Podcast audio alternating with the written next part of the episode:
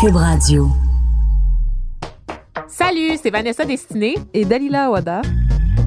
Racisme, diversité, intersectionnalité, des gros mots qui font trembler. Mais nous autres, il n'y a pas grand-chose qui nous intimide. On va crever l'abcès. Pigment fort, c'est des discussions animées par des personnes racisées. Pour les personnes racisées? Nah, pour tout le monde. Yaz!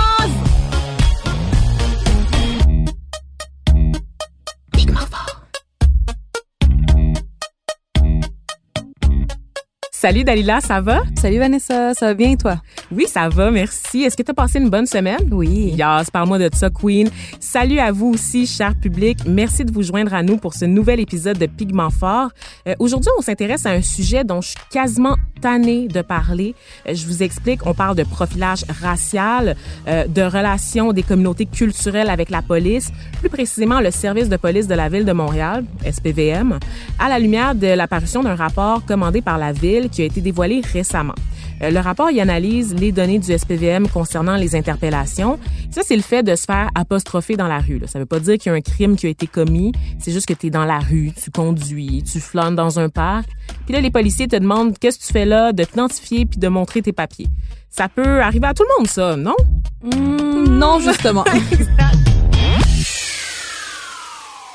Les conclusions du rapport sont catégoriques, en fait. Il existe un biais systémique à l'égard des Autochtones, des Noirs et des Arabes au sein du SPVM. Oui, puis les chiffres parlent d'eux-mêmes. C'est tellement troublant, là, parce que dans le rapport, qui est à peu près 120 pages, quand même, on apprend qu'entre 2014 et 2017, les interpellations ont globalement augmenté de 143 passant de 19 000 à 45 000. C'est énorme. Puis un quart de ces interpellations-là concernent les personnes noires, alors qu'elles représentent moins de 10% de la population montréalaise. Dans le rapport, les trois chercheurs soulignent aussi l'existence d'un cercle vicieux parce que la police cherche à prédire où, quand et par qui le prochain crime va être commis. Mais ça fait partie de leur travail quand même. Oui, mais un tel travail passe forcément par une forme de discrimination. Hmm. Parce qu'entre un comportement suspect et non suspect, ou un, un, individu suspect et non suspect, comment on démêle tout ça, comment on fait la, la différence? Fait que c'est comme une prophétie autoréalisatrice. Puis là, je cite un passage dans le rapport.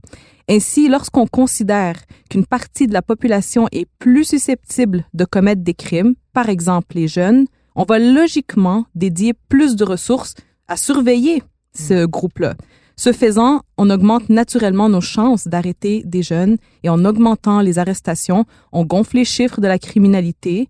En conséquence, ce qui permet de prouver que nous avions raison de surveiller le groupe en question. Alors, on va continuer à mettre plus de ressources pour le surveiller. Fait que c'est comme, c'est ça, c'est ça, c'est un engrenage mm-hmm. euh, dans lequel on est pris. Puis la situation, en fait, elle est telle qu'il y a un recours en ce moment collectif contre la ville de Montréal qui a été autorisé par un juge de la Cour suprême en août dernier. Et, je précise euh, que dans le rapport, on parle de discrimination systémique, hein, pas de profilage, mm-hmm. parce qu'on n'a pas accès à toutes les données. D'abord, on connaît pas les motifs derrière les interpellations. Donc, pourquoi est-ce que ces gens-là sont interpellés? On sait juste qu'ils l'ont été. On sait pas non plus dans quelle proportion ces interpellations surviennent à l'initiative d'un policier ou encore d'un signalement de citoyen. Parce qu'il y a ça aussi. Des fois, c'est pas les policiers, c'est des citoyens qui sont méfiants, qui ont des préjugés et qui contactent les policiers. Il y a, il y a eu des exemples de ça beaucoup aux États-Unis d'ailleurs euh, mm-hmm. dans les derniers mois de madame. il y a plein de madame vidéos hein? qui deviennent virales sur les réseaux sociaux. Je sais pas qu'est-ce qu'elles ont toutes ces madames blanches aux États-Unis, mais elles appellent la police alors que des noirs vont être en train de faire un barbecue dans un parc, un acte qui est totalement légal, mais ces madames-là vont être incommodées par la seule présence de ces personnes noires-là, vont soupçonner une activité illégale euh, dans le fait de faire cuire des saucisses sur la grille et vont contacter les policiers. Donc, euh, il y a ça comme élément. Et il y a aussi le fait que, ben là, on a un décompte des interpellations qui ont été enregistrées. Mais elles sont pas toutes enregistrées. Mm-hmm. c'est ça, ça, c'est quelque chose. Et là, la voix que vous entendez, c'est la voix de notre invitée. Elle réagit parce qu'il y a de quoi réagir avec ce rapport-là. On va, on va revenir à toi, ma chère. Moi, je voulais euh, quand même euh, préciser, vous indiquer en fait, vous expliquer pourquoi je dis que je suis tannée euh, d'en parler. parce que c'est pas parce que je pense que c'est pas important, c'est parce que j'ai l'impression que nous, les Noirs, on en parlait dans le vide depuis des années. C'est pas nouveau le profilage, man. OK?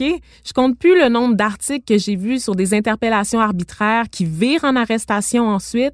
Je compte plus les témoignages dans mon entourage sur le web, les vidéos maintenant, OK, qui montrent des situations escaladées entre des citoyens noirs et des policiers en plein jour dans des freaking rues résidentielles de banlieue, OK? Puis c'est pas juste à Montréal, hein, parce que c'est ça l'affaire. Le rapport, il parle de la métropole, évidemment, mais googlez profilage racial et repentinier juste pour voir les histoires rapportées par certains collègues journalistes. C'est partout sur le territoire. Et là, euh, moi, je veux, je veux vous parler un peu euh, de mon père qui m'a élevé euh, en père monoparental. On n'a jamais eu beaucoup d'argent, nous autres. L'argent, c'était pour m'envoyer à l'école privée, pas de grosse maison, pas de voyage, pas de char. Mais mon père, il caressait un rêve, une espèce de morceau euh, de rêve américain, je vous dirais. C'est un passionné de voitures, surtout de vieilles petites voitures, et il a toujours eu un faible pour les Jaguars et les Mercedes. Et un jour, mon père, il s'est offert une petite gâterie s'est acheté une vieille Mercedes 1985 des mains euh, d'un vieux monsieur blanc riche qui en avait genre cinq, OK, moderne, vieille. Lui, il avait une collection. Et mon père a réussi à obtenir ce véhicule-là à bon prix, un prix qui était dérisoire, pour un char qui, moi, personnellement, ne m'impressionnait vraiment pas. Là, je le trouvais laid, son char, tu sais. Mais c'était sa fierté à lui, à mon père. Et à chaque fois qu'il prenait le volant, il se mettait beau sur son 31. Pas de t-shirt, de jeans ou de running shoes, des pantalons propres, repassés, avec la chemise rentrée dedans, des petits souliers vernis, puis un veston. Puis mon père a toujours eu des idées de grandeur. C'est un fashionisto, j'imagine la version masculine de fashionista, euh, malgré sa vie de misère, OK? Il s'est toujours habillé comme un monsieur qui va luncher à la chambre de commerce métropolitain, même s'il travaillait dans une manufacture à l'autre bout de la ville. Fait que le fait qu'ils en, en rajoutent une couche avant de prendre le volant de sa Mercedes, ben moi, je croyais vraiment à un excès de coquetterie de sa part. Ça a pris du temps pour que je comprenne qu'il s'habillait d'une manière qui, flashait, dans le fond, dans le but de se, se faire remarquer le moins possible. C'est ça qui est ironique. Ça a pris du temps pour que je comprenne qu'il s'habillait comme ça pour éviter d'attirer l'attention de la police. On habitait euh, Mascouche, quand il y a eu son, son véhicule. Puis j'allais à l'école dans Rosemont, euh, comme mes demi-frères. Il fallait passer par la, la, P9, donc le, gros chemin P9 pour se rendre à la maison. Puis passer Jarry, là, pour ceux qui connaissent le coin, c'est là que le trouble commence, OK? À l'heure de pointe, il y a des chars de police à chaque deux coins de rue pour pogner du monde sur leur selle dans le trafic, hein, parce qu'il y a tellement de trafic que les, les autos sont collées, fait que les gens ils en profitent pour glanner un petit peu sur leur téléphone. Puis c'est là que c'est comme des trappes à tickets, right? Et mon père euh, se faisait constamment intercepté. Mais vraiment constamment. On lui demandait ses papiers, puis il y avait jamais de raison, jamais. Puis ça, c'est lui qui nous le disait. Moi, je l'avais jamais vécu avec lui. La fois où j'ai été dans le char avec lui, puis que c'est arrivé, on était rendu un peu plus loin dans notre chemin euh, jusqu'à la maison. On était rendu sur l'autoroute direction de Mascouche et on était on était quatre dans la voiture donc mon père moi mes deux demi-frères on avait nos petits vêtements d'école privée puis mon père avait emprunté la voie de service. Normalement, la voie de service, ben, c'est réservé euh, pour le covoiturage. Mais comme on était quatre, c'était correct. Et il emprunte la voie de service, il y a full trafic à côté de nous, on roule, tout se passe bien, et bim! Il y a un gyrophare qui part. Là, il y a un policier, une voiture qui sort de nulle part, puis qui, nous talonne. Mon père se range sur le côté. Et là, le policier arrive à notre hauteur, demande de baisser la vitre, regarde à l'intérieur, nous voit, et je devine qu'il a été peut-être confronté à cause des uniformes? À cause des uniformes, à son propre préjugé, parce qu'il a juste regardé. Il a regardé mon père. Il nous a regardé nous, tu sais, on était, on était terrifiés. Puis il a dit, vous pouvez y aller, monsieur. Hmm. Bonne journée. Juste comme ça. Il s'était rien passé. Il n'y avait aucune raison d'interpeller mon père. On, était visible dans la voie de service, moi et mes frères. Donc, il n'y avait pas, il y avait pas une question d'illégalité à emprunter cette voie-là. Donc, c'est vraiment qu'est-ce que ce monsieur-là fait à bord de ce véhicule-là? Et, peut-être que vous êtes en train de vous dire, oh mon Dieu, Vanessa, t'exagères, il n'y a rien qui prouve ce que tu dis. Ma belle-mère, donc la, conjointe que mon père euh, fréquentait à l'époque, la femme qu'il fréquentait à l'époque, avait une Honda Civic. un, un petit véhicule vraiment très banal. Et jamais quand mon père était au volant de ce véhicule-là, il ne se faisait interpeller. C'était seulement lorsqu'il prenait la Mercedes. Et des cas comme ce que je viens de vous décrire, on voit ça notamment à Repentigny aussi, où souvent des gens qui sont à bord de Jeep ou de, véhicules 4x4 se font interpeller par des policiers qui, qui prennent pour acquis que ce sont des véhicules volés. Et c'est ça l'ampleur des préjugés. Fait que ça, ça me fait mal, puis c'est un sujet qui, qui me tient à cœur, mais qui, qui me gosse tellement, qui m'irrite parce que de voir la consternation du corps policier, de voir la réaction de, de Valérie Plante, de faire comme si ça tombait du ciel cette nouvelle-là, alors que ça fait des années que des militants, que des citoyens réclament du changement, réclament une reddition de compte qui a du bon sens de la part du SPVM. Mm-hmm. Je vais me calmer un peu parce que tranquillement, on arrive vers ça. On va parler justement de ce rapport avec une super invitée, Nour Farah, qui est avocate, qui euh, poursuit des études, ben, en fait, qui a même terminé ses études supérieures en droit criminel et pénal et qui s'intéresse aux questions relatives aux droits constitutionnels et aux droits et libertés fondamentales.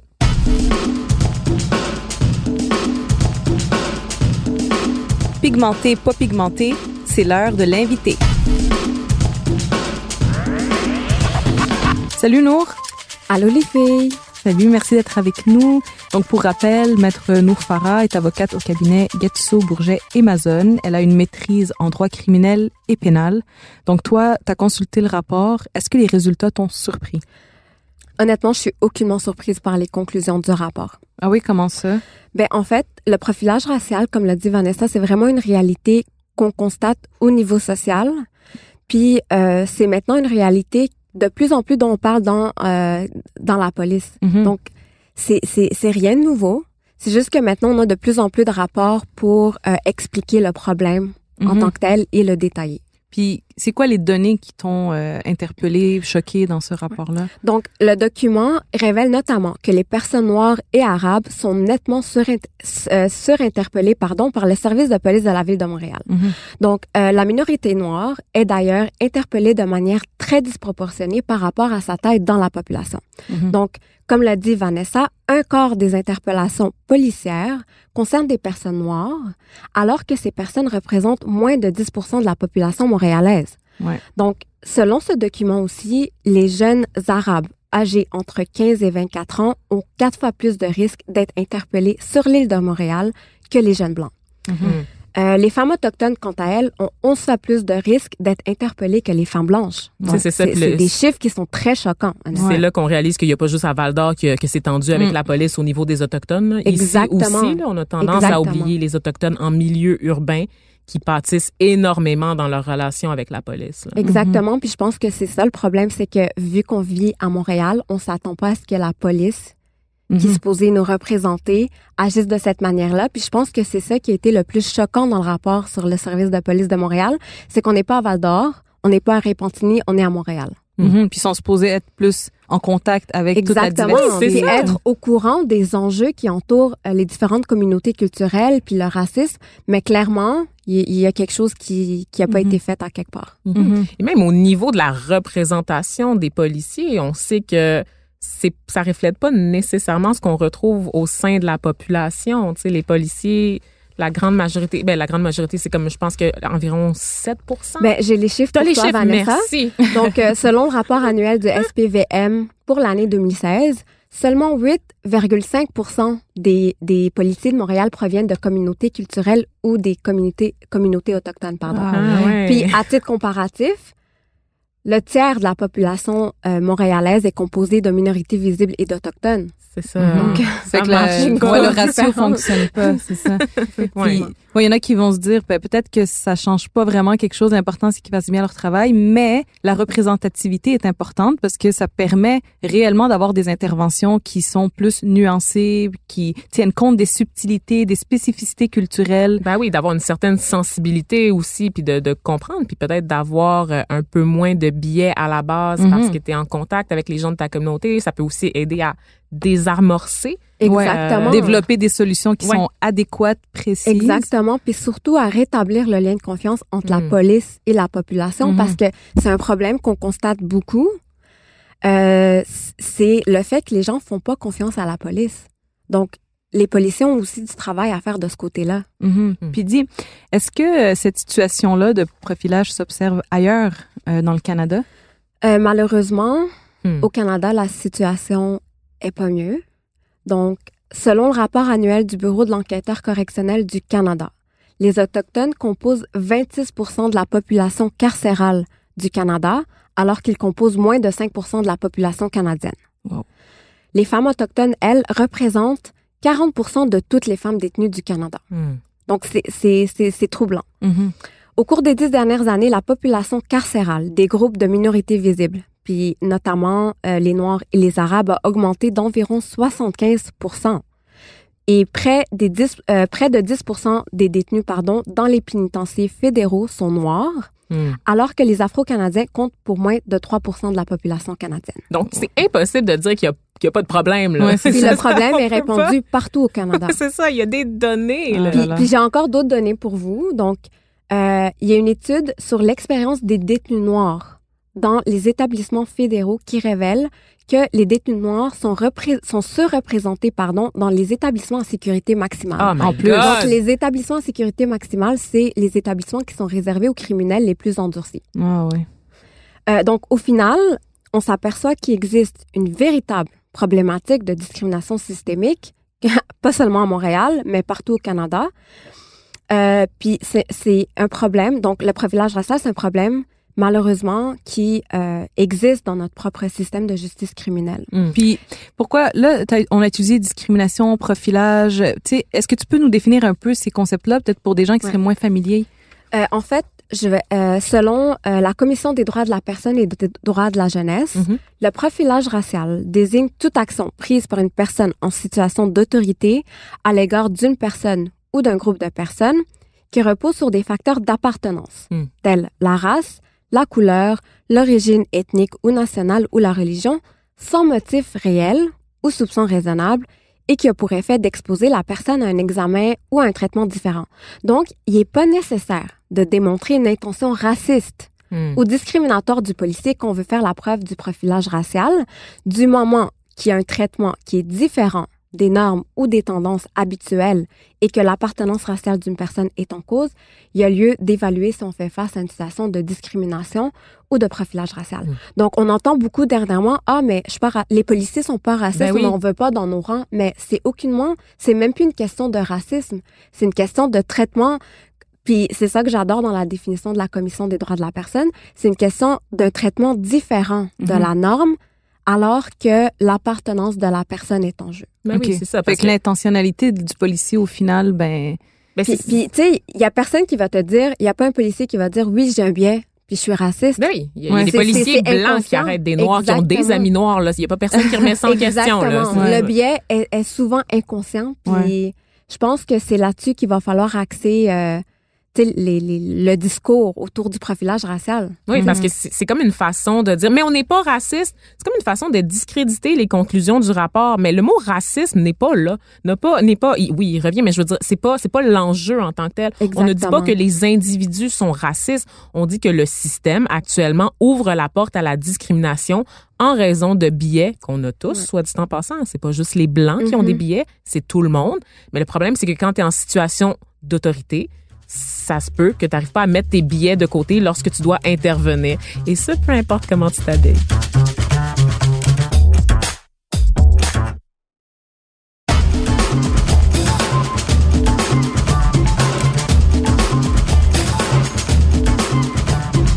Puis là concrètement, comment ça peut se manifester là? Comment on peut savoir qu'on est dans une telle situation? Le profilage racial par la police peut se manifester, par exemple, par une absence de motif raisonnable au moment d'une fouille, d'une détention ou d'une arrestation, comme racontait, euh, comme l'exemple donné par Vanessa il y a tantôt. Ou, par exemple, quand il y a un individu qui est recherché par la police et qu'un policier arrête un autre individu en se basant uniquement sur la couleur de la peau du suspect recherché. Hum, classique, Mhm. un classique. Mhm. Le profilage racial peut aussi se manifester par la rédaction d'un rapport additionnel par un policier ou d'une seconde série de notes pour justifier l'intervention de la police. C'est quoi Ah ça, ouais, un, un hein? rapport euh, Mhm. additionnel? Donc, le policier fait son arrestation, il fait un rapport, puis, tu sais, il se rend compte lui-même que, ah, mes, mes motifs d'arrestation sont pas très raisonnables, j'avais Hmm. pas peut-être des motifs euh, raisonnables de détenir la personne. Donc, il va revenir sur le premier rapport qu'il a écrit et ajouter d'autres notes pour justifier son intervention, puis, euh, justement, pour donner plus d'éléments pour justifier que ben, l'intervention Mhm. avait des ben, était basée sur des motifs raisonnables. Mais là. Et c'était pas une, inter- une intervention qui était seulement euh, sans motif. OK. mais Donc, là, attends, là, quand on biffe comme ça un rapport, là, après les faits, c'est un peu mentir? Je m'avancerai pas là-dessus. Je suis vraiment désolée. Je suis vraiment désolée. Mais non, mais je comprends, je comprends, mais, mais Ouais. Non, mais ça, c'est. Ouais, je ça, vous laisse une vos propres conclusions, en, cher public. Ça met en lumière euh, des pratiques qui sont border. Ouais, hein. ouais. Donc, dans beaucoup de cas de discrimination, de profilage racial, les policiers vont intervenir à partir d'un simple pressentiment ou d'une intuition. Donc, quand ils vont être interrogés en cours, c'est ça qu'ils vont dire, c'est que j'avais, tu sais, j'avais une intuition, j'avais, euh, j'avais un mauvais feeling, puis ça, c'est pas un motif raisonnable d'intervenir pour détenir quelqu'un ou l'arrêter. OK. Mais dis-moi, Nour, mettons qu'on qu'on se retrouve dans une situation où on a l'impression justement qu'on a été interpellé de manière très arbitraire parce qu'il y a juste pas de raison, euh, ou que, c'est ça, où est-ce qu'on on sent qu'on est victime d'une injustice. C'est quoi les recours? Parce qu'on a tout le temps l'impression que c'est comme vraiment euh, David contre Goliath, Mhm. c'est-à-dire qu'on fait pas le poids contre le système de justice. Puis surtout quand on est déjà, on fait déjà partie d'une population marginalisée. Par exemple, t'es une femme autochtone, Mhm. t'es déjà dans la rue, t'as des problèmes de toxicomanie, t'as des problèmes de santé mentale, t'as l'impression que le système est déjà contre toi. Fait que est-ce que c'est possible de contester? De contester une interpellation, de dire Hey man, ça marche pas. Oui, tout à fait, tout à fait. C'est quoi nos droits? Puis si je peux adresser un message aux personnes qui nous écoutent, c'est vous avez des droits, puis vous avez le droit de, de les défendre. Donc, s'il vous plaît, euh, parlez avec un avocat, consultez un avocat, que ce soit à l'aide juridique, que ce soit dans un cabinet privé, parlez avec un avocat parce que les avocats sont en mesure de, de défendre vos droits devant ces violations-là. Ouais. Vous avez le droit d'être protégé contre une détention ou une arrestation arbitraire.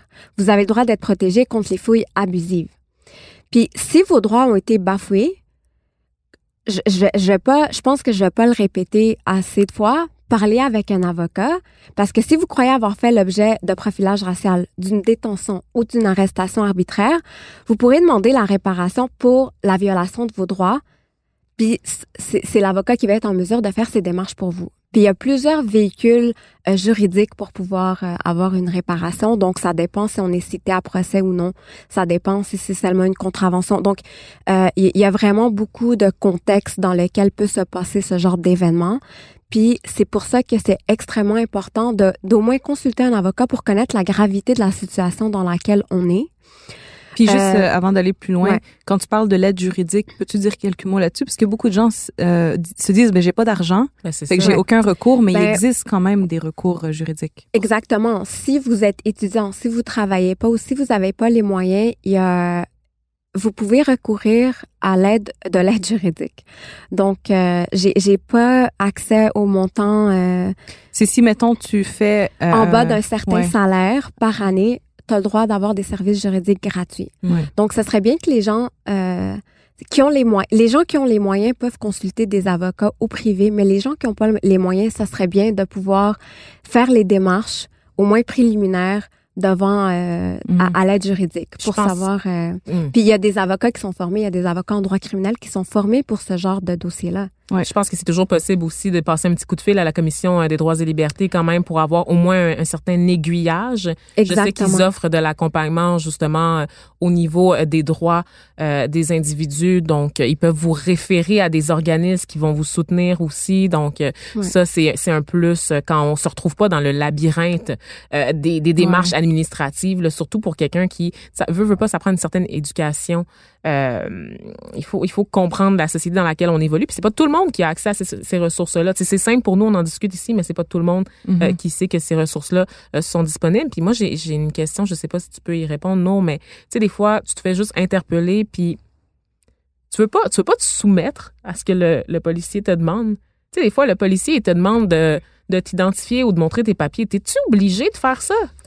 Ben, OK, là, on part dans un autre sujet, mais quand on est interpellé, ben, selon la jurisprudence puis la pratique, euh, moi, qu'est-ce que je conseille à mes clients, c'est tu dois t'identifier. Surtout quand tu es interpellé en vertu du Code de la sécurité routière, tu dois t'identifier, donner ton adresse, euh, ton nom complet.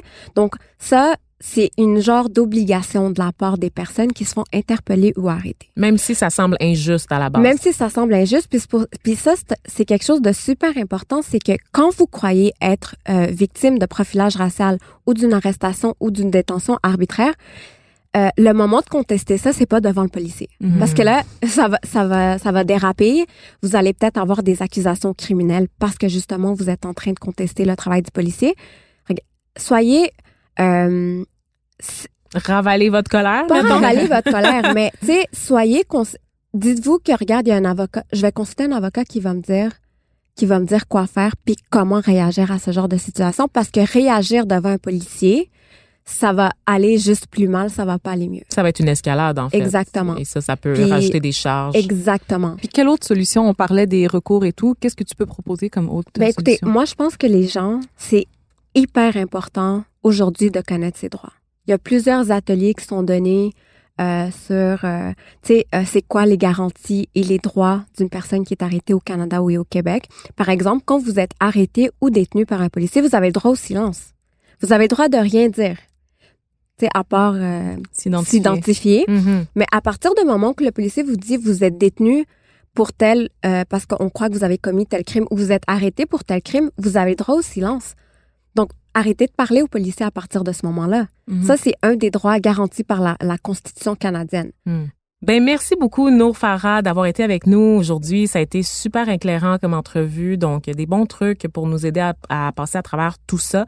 Et euh, je précise pour nos auditeurs qu'on va mettre tes coordonnées là, dans les commentaires Facebook. Si jamais vous êtes victime de profilage racial, tu t'offres en fait de les aider. Je rappelle Nour Farah que tu es avocate, tu as une maîtrise en droit pénal et criminel. Également, tu t'intéresses aux questions relatives aux droits constitutionnels et aux droits et libertés fondamentales. Donc, euh, je pense que c'est un bon atout à avoir sous la main, ta feuille contact. Merci beaucoup les filles pour l'invitation, c'était vraiment le fun. Merci.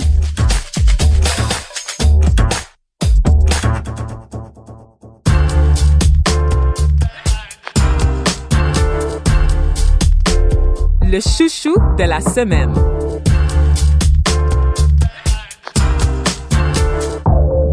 Vanessa, Hmm. c'est quoi notre chouchou cette semaine? Cette semaine, c'est un livre Noir sous surveillance, esclavage, répression et violence d'État au Canada. C'est un ouvrage de la militante afroféministe Robin Maynard, disponible chez Mémoire d'Encrier. Un ouvrage qui a été célébré, primé également. Il a remporté la- le prix des libraires dans la catégorie essai euh, en 2019. Il a été traduit en français de Policing euh, Black Lives euh, en automne 2018. Et c'est un ouvrage qui est important, Dalila. Euh, je te dirais parce que l'auteur, elle recense l'histoire des Noirs dans ce pays, au Canada, le plus meilleur pays du monde. Et très rapidement, on comprend que c'est le plus meilleur pays du monde, pas pour tout le monde. Hein? ouais.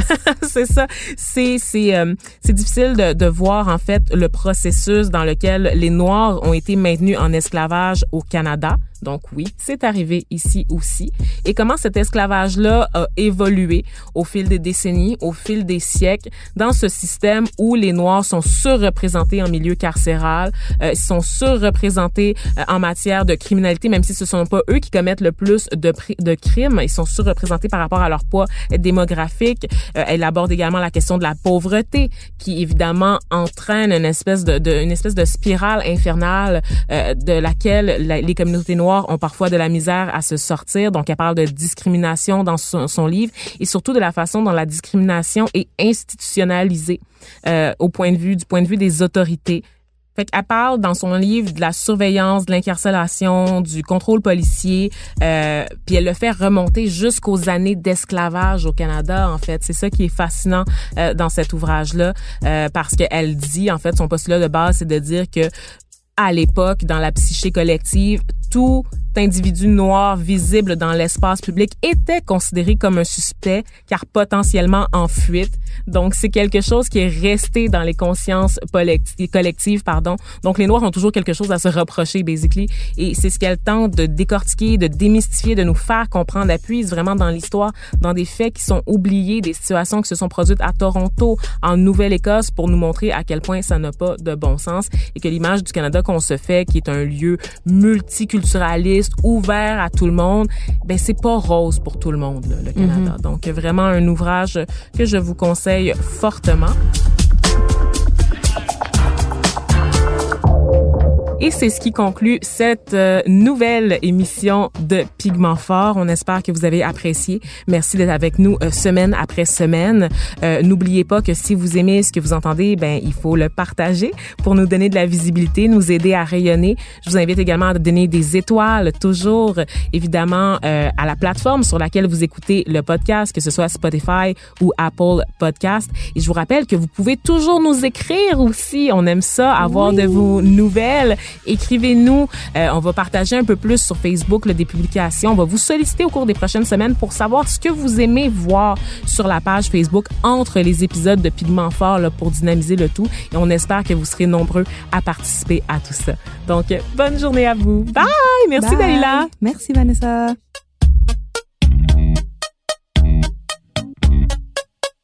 À la recherche et à l'animation, Dalila Awada et Vanessa Destiné. Au montage, Philippe Séguin. À la réalisation, Bastien Gagnon La France et Vanessa Destiné. Pigment Fort, c'est une idée originale de Vanessa Destiné et c'est une production Cube Radio.